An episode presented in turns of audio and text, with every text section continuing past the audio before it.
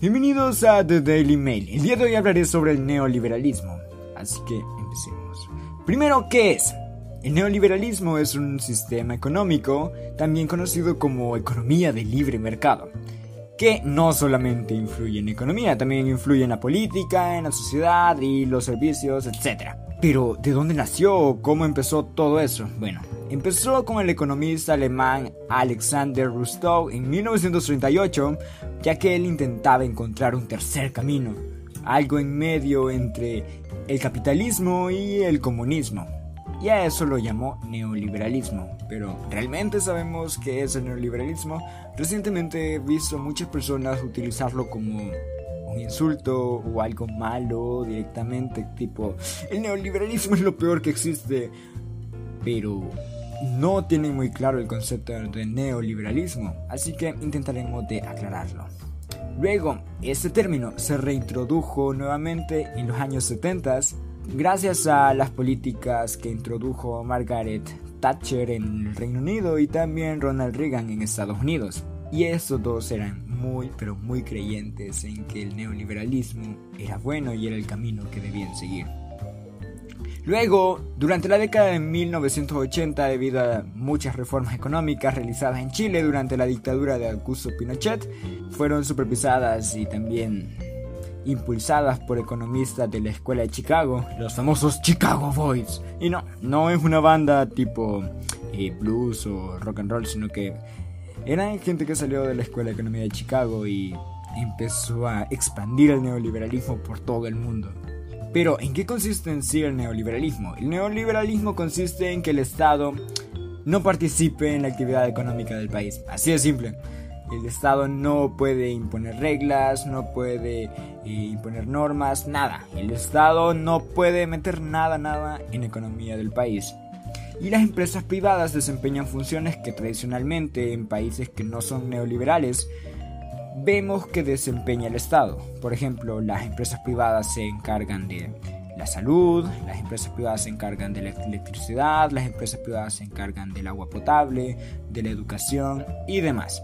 Al no haber intervenciones del Estado en el área económica, no hay leyes que obliguen a las empresas como tal a tener normas o estándares de seguridad o salud para sus empleados. Y según los empresarios y los dueños de compañías, dicen que las personas van a decidir si quieren o no trabajar en una empresa. Pero seamos realistas, en medio de una crisis las personas no van a decir, oh, bueno, eso es peligroso y no lo voy a hacer. Obviamente van a hacer lo que sea para conseguir sustento.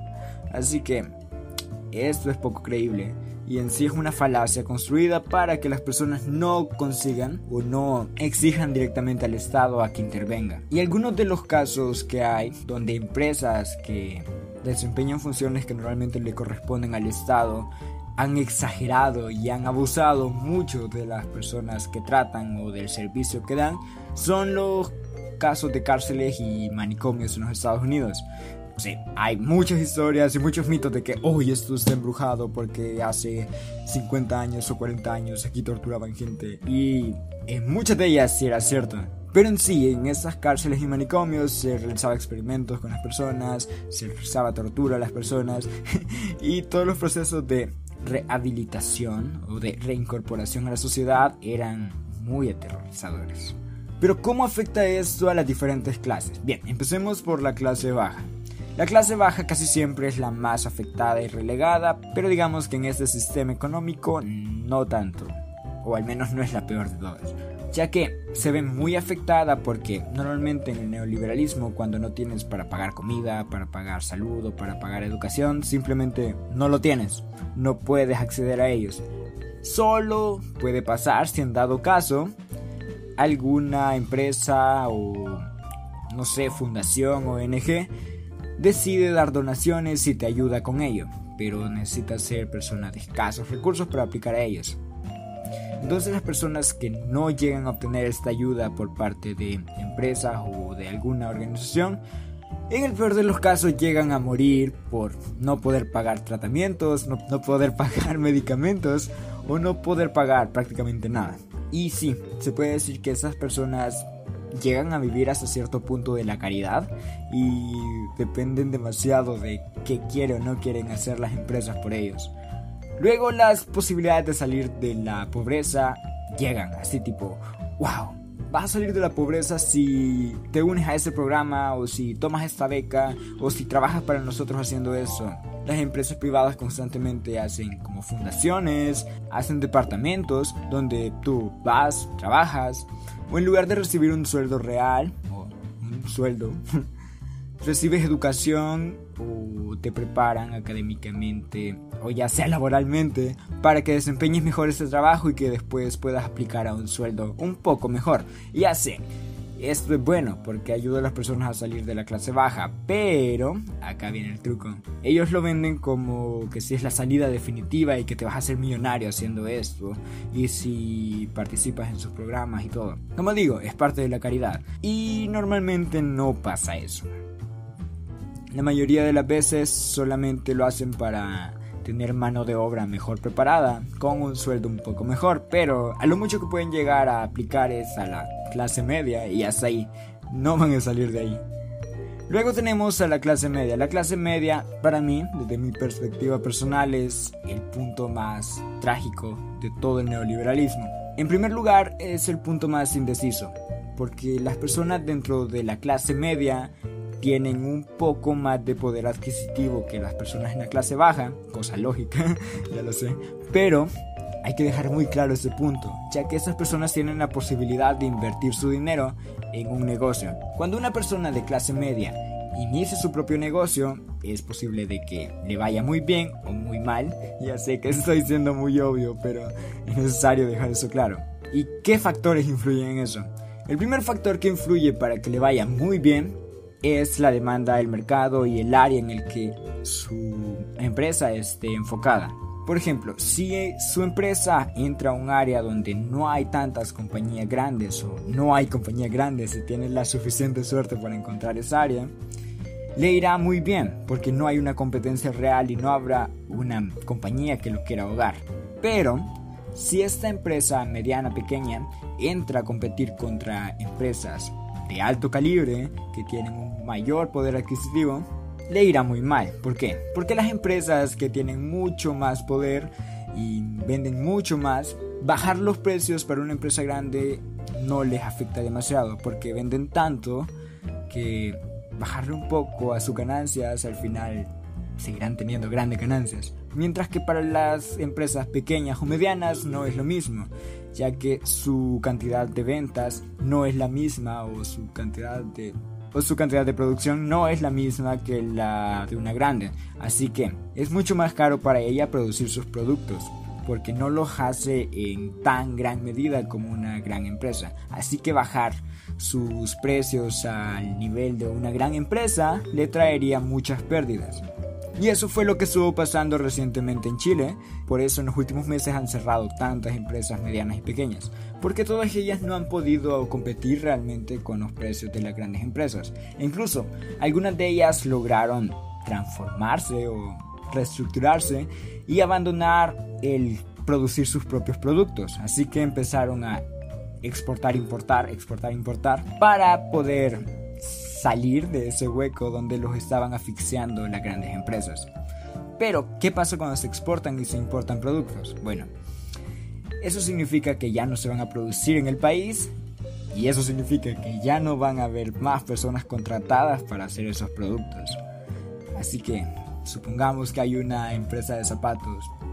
Tenía el nombre de alguna por acá, pero lo perdí. En, en la noticia del podcast sobre Chile lo tenía, lo siento. Entonces, imaginemos que hay una empresa de zapatos y esta dejó de producir los zapatos en Chile y los empezó a traer de un país donde le salía mucho más barato y venderlos aún en Chile. Genial, ¿no? Para la empresa le sale mucho más barato y gana un poco más. Pero las personas que hacían esos zapatos quedan desempleadas completamente porque ya no hay dónde hacer zapatos. Ya no se hacen zapatos en Chile, ahora se compran zapatos y se venden zapatos.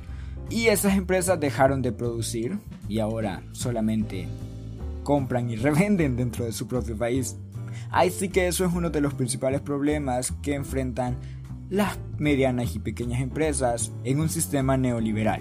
Y las que no hacen eso normalmente se van a la quiebra y tienen que cerrar después de un tiempo. Finalmente tenemos a la clase alta. Bien, esta es como el paraíso, es la mejor y la más beneficiada. ¿Por qué? Porque tiene todo para crecer y crecer y crecer y crecer y acumular más riquezas sin límite.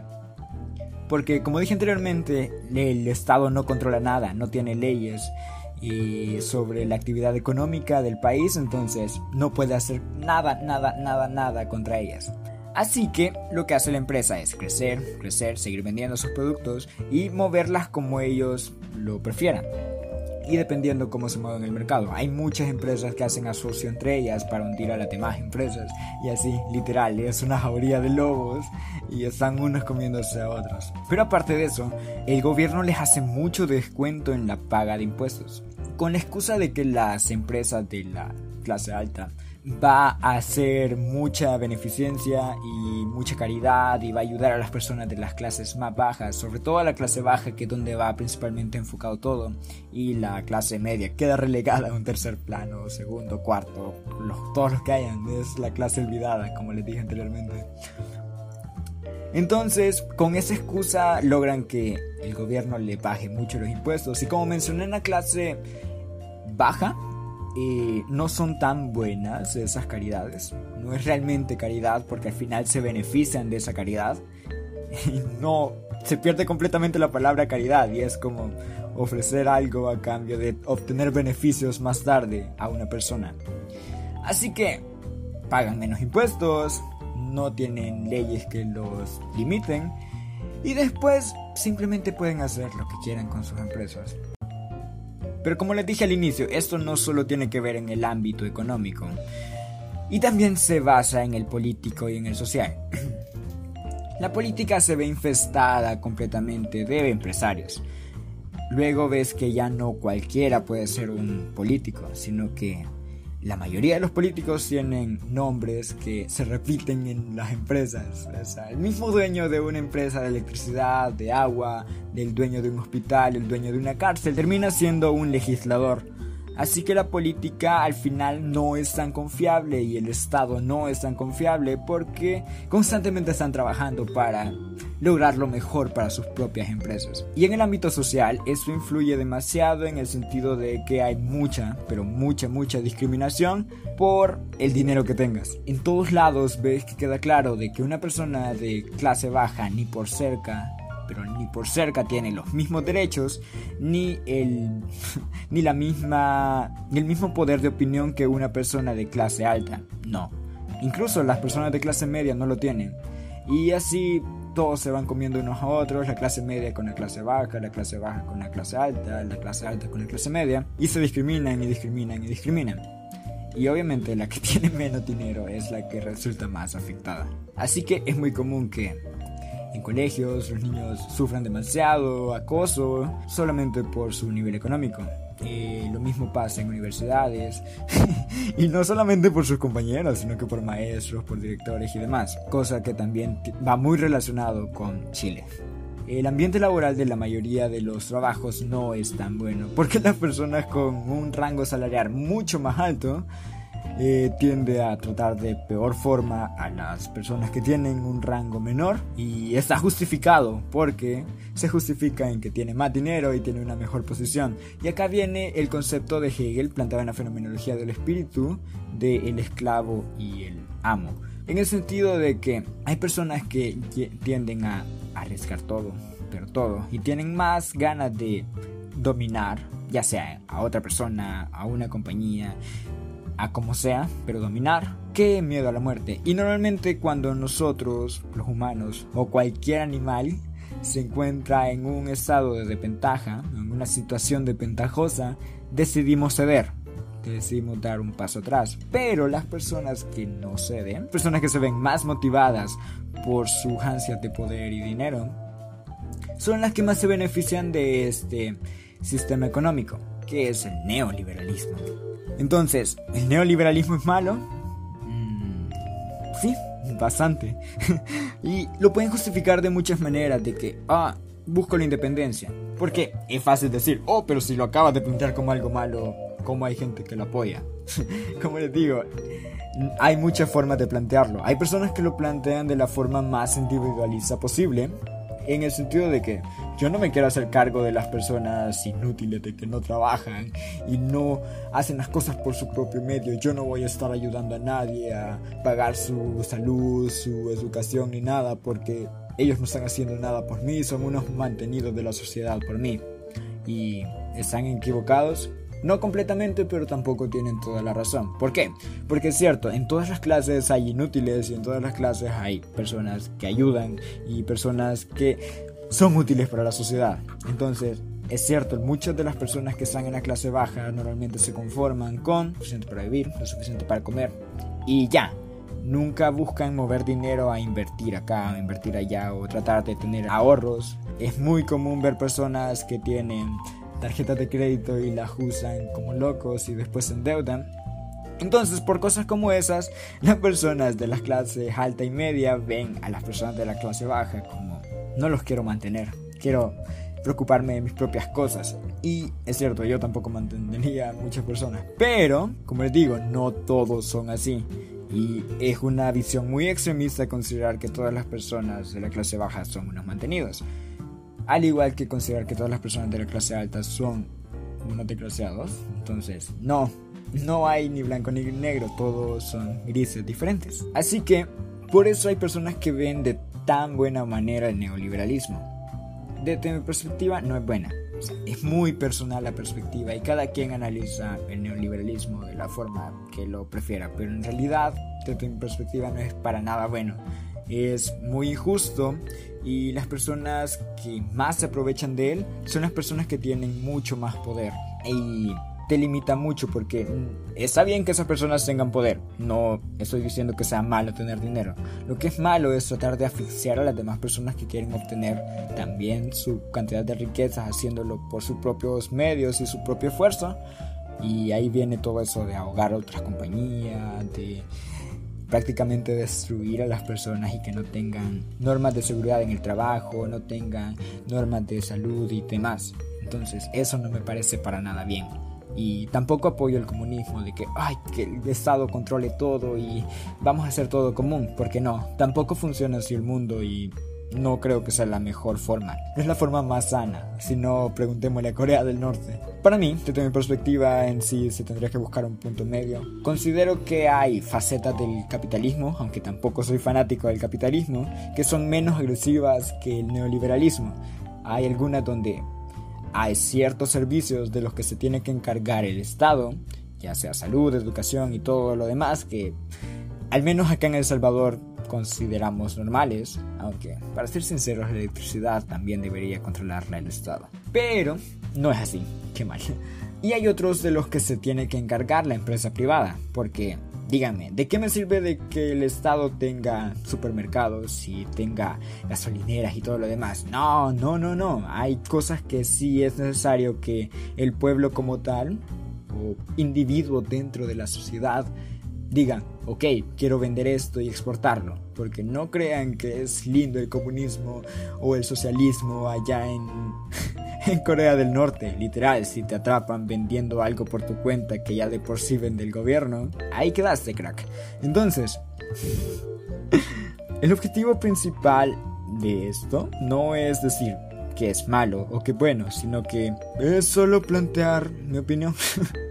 y plantear una idea global de qué es el neoliberalismo y cada quien puede crear sus propias consideraciones. Y en sí eso fue todo por hoy y gracias por escuchar pueden seguir en Instagram el día a día del proceso de creación de cada uno de los podcasts. También pueden seguir en el área de support acá en Anchor y nos vemos en un par de días. Bueno, escuchamos. Hasta la próxima.